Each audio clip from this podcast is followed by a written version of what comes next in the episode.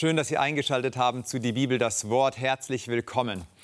Vor einigen Tagen war ich mit meinen Kindern auf einer Schafweide. Und die Schafe waren draußen gestanden. Meine kleinen Töchter sind zu den Lämmern gegangen, haben sie auf den Arm genommen. Ich habe dieses ganze Bild gesehen und habe in die Natur geschaut, habe tief Luft geholt und habe einfach ein großes Wort ausgesprochen, ein Wort Danke.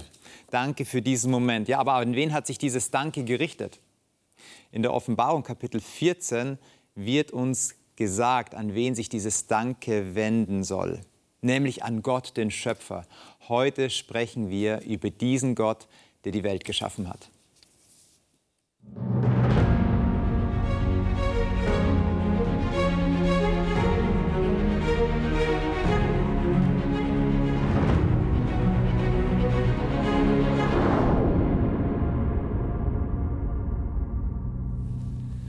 Sigrid, schön, dass du hier bist. Herzlich willkommen.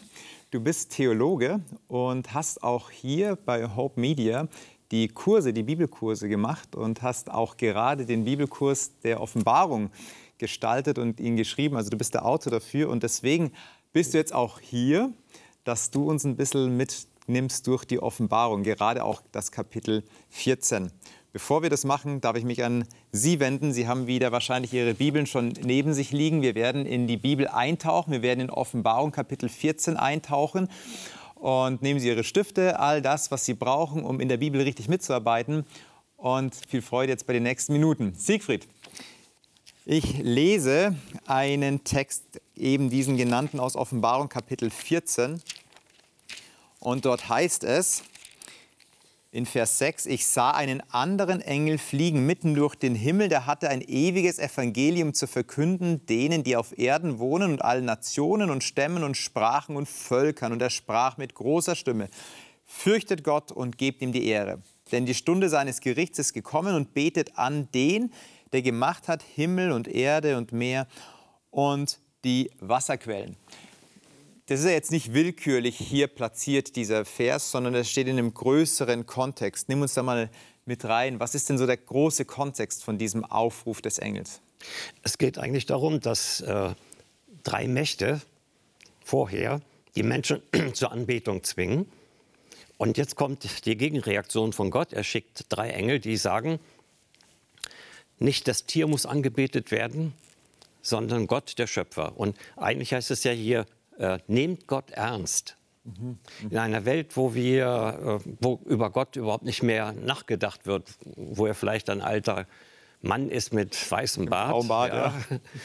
Äh, da soll Gott wieder ernst genommen werden. Weshalb? Weil das Gericht gekommen ist. Mhm. Und diese Botschaft ist aber auch eine positive Botschaft. Erstmal heißt es ein ewiges Evangelium. Evangelium heißt frohe, gute Nachricht.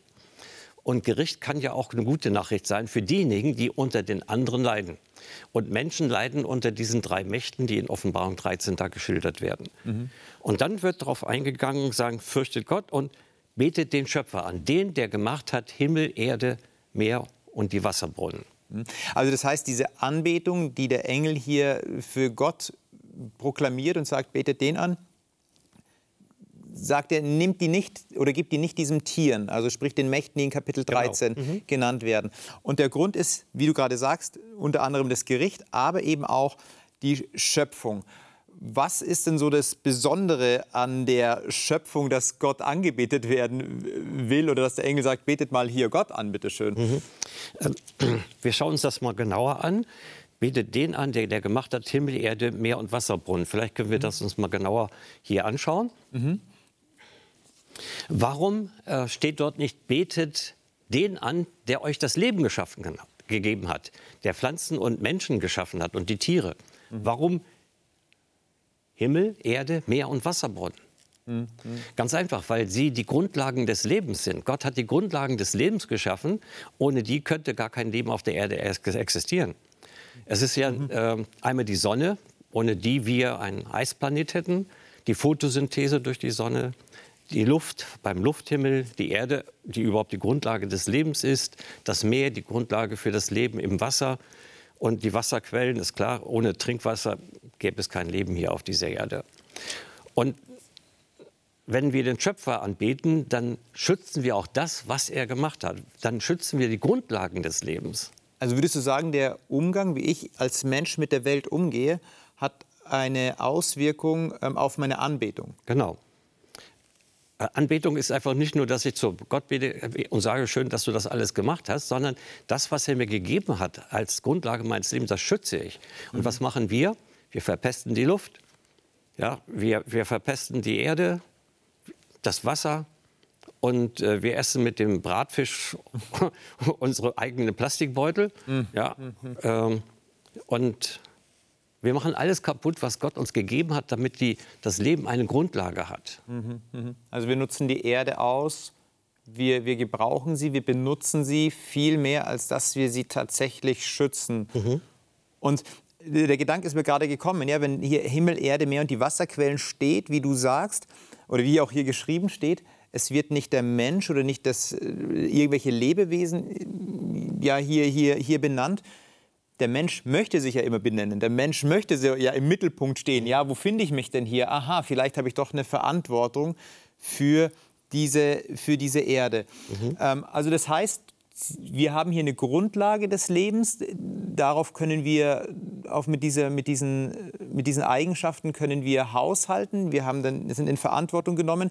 Aber du hast jetzt auch geschrieben, es ist auch gleichzeitig eine Bedrohung fürs Leben. Also auf der einen Seite ist es was Gutes, aber auf der anderen Seite bedroht es unser Leben. Inwieweit bedroht denn eben auch das unser Leben?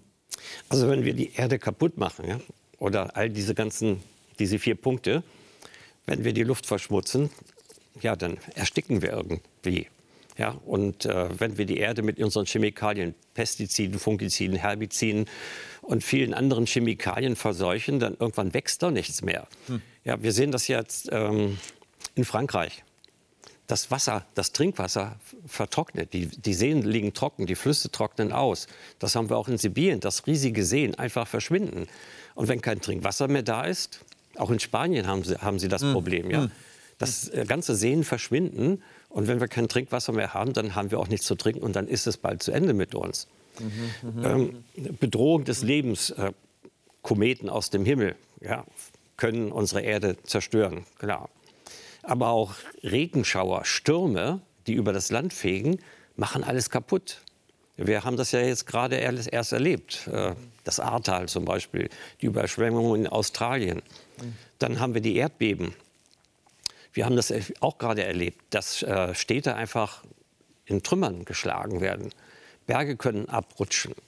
Ähm, das Meer, ja, wenn, wenn, das ist eine Bedrohung für uns, wenn, wenn es mal stürmt, wenn ein Tsunami kommt und das Meer geht aufs Land und äh, wenn das Trinkwasser nicht mehr da ist. Das, ist. das ganze Leben wird bedroht, wenn wir das, was Gott uns gegeben hat, nicht schützen. Dann ist, sind wir nicht mehr. Wir fühlen uns ja als Menschen aber eigentlich so in Kontrolle. Wir fühlen uns so sicher. Wir fühlen uns äh, in der Position, die, die, die Natur mhm. irgendwie im Griff zu haben. Aber letztendlich hat uns dann die Natur, wenn ich das dann so lese, mehr im Griff als wir sie. Das haben wir jetzt gesehen, gerade in den letzten Katastrophen. Äh, weder die Deutschen noch die Türken oder Syrier hatten irgendwas dagegen machen können, mhm. was da über sie gekommen ist. Mhm. Und äh, der Text geht sogar ein Stück weiter. Das heißt ja, fürchtet Gott, weil die Zeit seines Gerichtes gekommen ist. Mhm.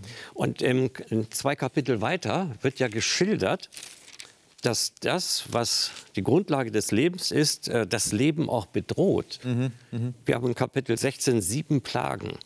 Ja, und da wird davon gesprochen, dass die Sonne heißer wird, als sie jemals zuvor war und die Menschen verbrennen unter dieser Hitze. Mhm, mh.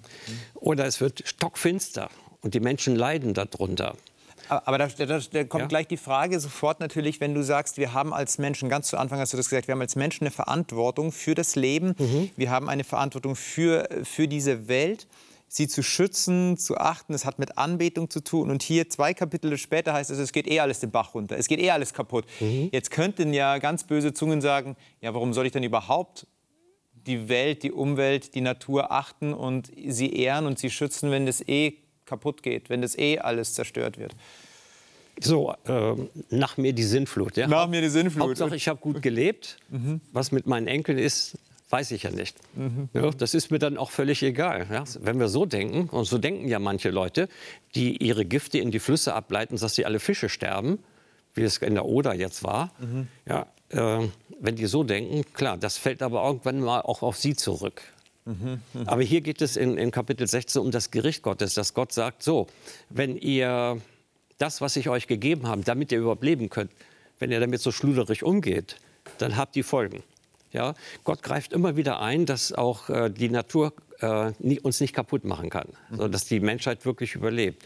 Aber dann gibt es einen Punkt, da sagt er so, jetzt, jetzt seht mal zu, wie er zurechtkommt. Mhm. Wir haben jetzt die Sonne gehabt, die Finsternis, dann das große Erdbeben, was in Offenbarung 16 da geschildert wird. Die Städte der Völker, heißt es hier, werden zerfallen.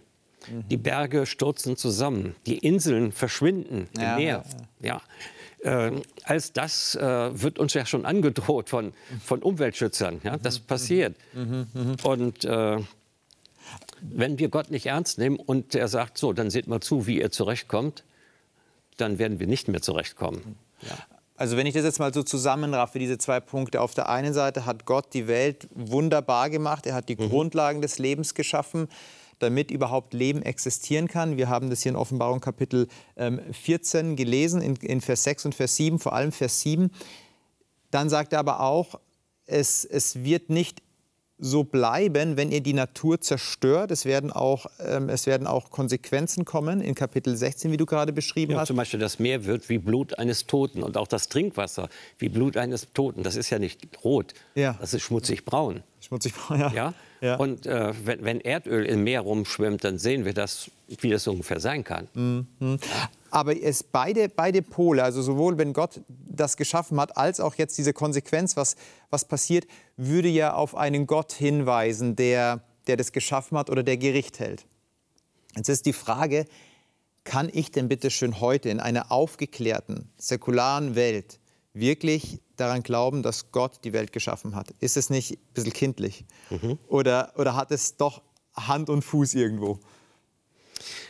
Sagen wir es mal so, seit die Naturwissenschaft sich entschieden haben, diese Hypothese Gott bei ihren Forschungen auszuklammern, wird ja nur noch Evolution an den mhm. Schulen und Universitäten gelehrt. Und wer da nicht mitmacht, der ist gesellschaftlich und wissenschaftlich bald kaltgestellt. Ja? Mhm. Es wird also sehr einseitig nur die eine Sache geschildert. Nun ist es aber so, ähm, in der Naturwissenschaft muss alles, was geglaubt wird oder als Wahrheit verkündet wird, durch nach wiederholbare Experimente nachgewiesen werden. Mhm. Kein Experiment, das sich äh, wiederholen kann, äh, dann ist diese Hypothese kalter Kaffee. Mhm. Nun habe ich aber noch nirgendwo bisher Evolution gesehen. Keiner konnte sie mir zeigen. Die sagen immer, zeig mir den lieben Gott, dass ich an ihn glaube. Dann sage ich, ja, zeig mir die Evolution. Ja, dann sagen sie die, die toten Tiere da in den Gesteinen und die äh, versteinerten Pflanzen. Mhm. Ja?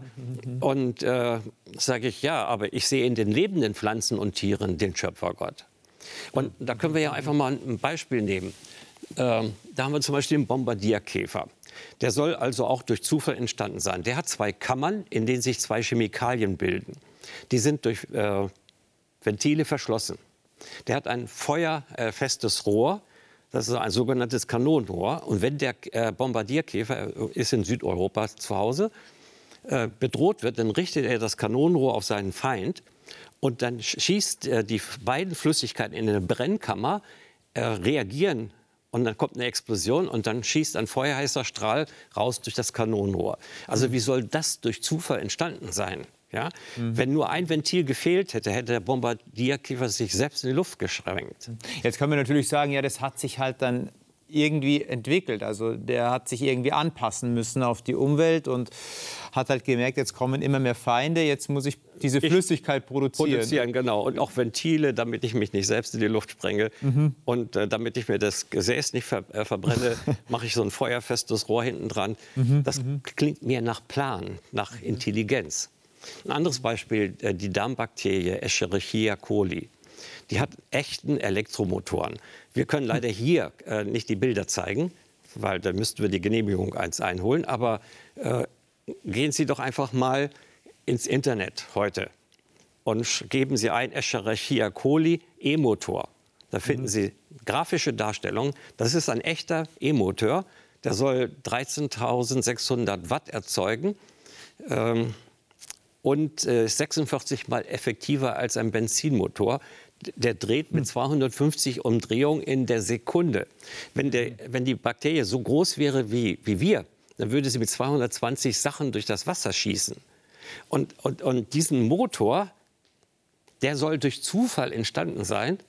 Wenn man sich diese Konstruktion anguckt, das ist einfach zu kompliziert. Hm. Was, wer, wer das glaubt, der, ich glaube, äh, der muss sein Gehirn auch manchmal abschalten. Ja, okay, also dass, es, dass es so komplexe Systeme gibt, die einfach auch da sein müssen und die können sich nicht einfach nur entwickeln, ja, genau. sondern die müssen, die müssen komplex auch schon gleich funktionieren, wenn sie, wenn sie ins Leben kommen. Ja? ja also so, der Bauplan muss ja auch da sein. Mhm, die der Idee dahinter. Der Bauplan muss ja in der DNA abgespeichert sein, damit die Bakterie dieses, diesen Motor erzeugen mhm. kann. Mhm. Also es muss ein Ziel da sein. Es muss ein Ziel da sein. Ja. Und dieser, diese, der Bauplan würde auf das Ziel dann letztendlich verweisen. Ähm, Manfred Eigen, Professor äh, in Göttingen, hat vor Jahren im Fernsehen gesagt, äh, die Möglichkeit, dass eine einzige lebendige Zelle durch Zufall entstanden ist, ist praktisch null. Es ist unmöglich. Hm. Dann aber sagt er, ist es doch passiert. Mhm. Sie ist doch durch Zufall entstanden der Beweis, wir sind da. Also hm. das ist eine interessante Argumentation. Mhm, ja? Mhm, mhm. Also er sagt, es ist praktisch unmöglich, dass eine, eine, lebende Zelle durch Zufall entsteht und dann sagt er, ist doch passiert. Ja? Okay. Und irgendwo muss man da sich verbiegen und äh, das kann ich nicht. Und deswegen sagst du, der Schöpfer ist für dich die beste Glaubensalternative mhm. zu wissen, da gibt es jemand, ähm, der mich geschaffen hat. Ja. Und auch, und das finde ich ja spannend, Naturwissenschaften sind ja durchaus berechtigt und sind sehr gut in Dingen zu überprüfen, um Beobachtungen mhm. anzustellen die uns das Wie vielleicht auch näher bringen können, aber sie können uns nicht das Warum beantworten. Ja. Das Warum bin ich, ähm, warum ist das Leben, warum existiert überhaupt etwas, was Leibniz gesagt hat, warum existiert überhaupt irgendetwas, ist wahrscheinlich in der Naturwissenschaft äh, nicht wirklich beantwortbar, sondern es wird nur über das Wie gesprochen, wie es eben vielleicht hätte sein können. Aber wie es entstanden ist, können Sie auch nicht nachweisen. Wir können das mhm. immer gegenüberstellen. Mhm. Mhm. Diese beiden Theorien, äh, ja. äh, Glaube an den Schöpfer oder Evolution. Mhm. Der erste Satz ist, ein allmächtiges, hochintelligentes Wesen hat alle diese komplexen Lebewesen geplant und geschaffen. Mhm. Dass das funktioniert, das kann ich überall sehen. Je, wenn ein intelligentes Wesen da ist, dann kann es etwas schaffen, kann es kreativ sein. Und je intelligenter es ist, je fähiger es ist, desto hochkomplexer ist das, was es schaffen kann. Mhm, mh, mh. Und die andere Seite sagt jetzt, nichts und Zufall haben alles hervorgebracht. Das kann ich aber nirgendwo sehen, dass das funktioniert. Also es funktioniert bei mir nicht im Prinzip. Also von nichts kommt, kommt nichts. nichts. Wie es so also, schon der Volksmund Der Offenbarungskurs ist nicht einfach aus vom Himmel gefallen. Da war eine Menge Arbeit drin, ja? Mhm. Nachdenken und so weiter. Mhm. Und äh, es, es, es, funktioniert auch im Prinzip nicht mit dem, mit dem Zufall. Der Zufall zerstört eigentlich hochkomplexe Systeme. Mhm. Während Intelligenz äh, kann diesen, diesen, dieses Chaos lichten. Also ein ganz einfaches Beispiel. Äh, wenn wir einen hochintelligenten Architekten haben, der sehr geschickt ist und geben ihm Baumaterial, wird er eine super Villa hinstellen. Aber äh, Schimpansen werden mit dem gleichen Baumaterial keine Villa erzeugen, ja, mhm. weil da die Intelligenz fehlt. Mhm. Und das ist zum Beispiel auch ein Punkt, der fällt mir gerade so ein man sagt, wir Menschen waren früher mal so wie die Schimpansen. Ja? Aber dann sind wir von den Bäumen runter und haben dann viel Fleisch gegessen und dann ist das Gehirn gewachsen. Mhm, mhm. dann sind wir intelligent geworden. Ja, der Schimpanse isst auch Fleisch. Der ist kein Vegetarier. Der jagt andere Affen und frisst sie auf. Mhm, mhm. Aber sein Gehirn ist nicht gewachsen. Mhm, mhm, und der Löwe ist immer noch dümmer als der Elefant, der nur Gras frisst. Also warum ist bei denen das Gehirn nicht gewachsen? Also solche Argumente mhm äh, die auch im Fernsehen immer so wiederholt werden. Also der Mensch hat Fleisch gegessen und dann ist er intelligent geworden. Das kann ich nicht beobachten. Ja, jetzt, die, die Menschheit geht ja eher jetzt zu Vegetarismus über oder sogar Veganismus. Das heißt, was würde das jetzt für eine Implikation haben, wenn man durch Fleischessen schlau wird? Aber gut, das sei mal dahingestellt. Aber ähm, es ist auch ein gewaltig großer Schritt, der vielleicht oft gar nicht so benannt wird. Natürlich gibt es anatomische Ähnlichkeiten zwischen Schimpansen und, äh, und, und Menschen. Aber es gibt einen gewaltig großen Unterschied, nämlich dass kein Schimpanse ich sagen kann und so ein so dieses mhm. Bewusstsein hat, was wir haben, mhm. was ja auch nochmal eine ganz weite Schere gibt. Ja? Ein, Hund, ein Hund ist anders als eine Katze. Ein Mensch ist doch auch anders als eben ein anderes Lebewesen. Also das heißt hier, du sagst, dass, die, ähm, dass hier ein allmächtiger Schöpfer ein, ein intelligentes Wesen alles geschaffen hat. Ja, und das ist, wenn ich das so sehe, nicht abwegig, daran mhm. zu glauben. Mhm, mh. Aber nichts und Zufall zu glauben, das funktioniert nicht. Es ist für mich sehr schwer, das zu akzeptieren. Mhm, mhm, ja. Mhm. Und da kommt ja auch ein anderer Punkt gleich dazu, wenn es mir um mich selbst geht. Ja. Wenn Gott mich geschaffen hat, und da können wir vielleicht eine zweite Gegenüberstellung uns mhm. anschauen, wenn Gott mich geschaffen hat, und ich muss sterben, dann kann er mich trotzdem ein zweites Mal schaffen. Mhm. Ja, äh, er hat mich in seiner Cloud, in seinem SkyDrive mit allen Informationen abgespeichert. Mhm. Und deshalb ist es für ihn kein Problem, mich selbst noch einmal zu erschaffen, wenn Jesus Christus wiederkommt und die Toten auferweckt. Mhm. Ja? Und das gibt meinem Leben einen Sinn, der über den Tod hinausreicht. Das gibt mir Hoffnung.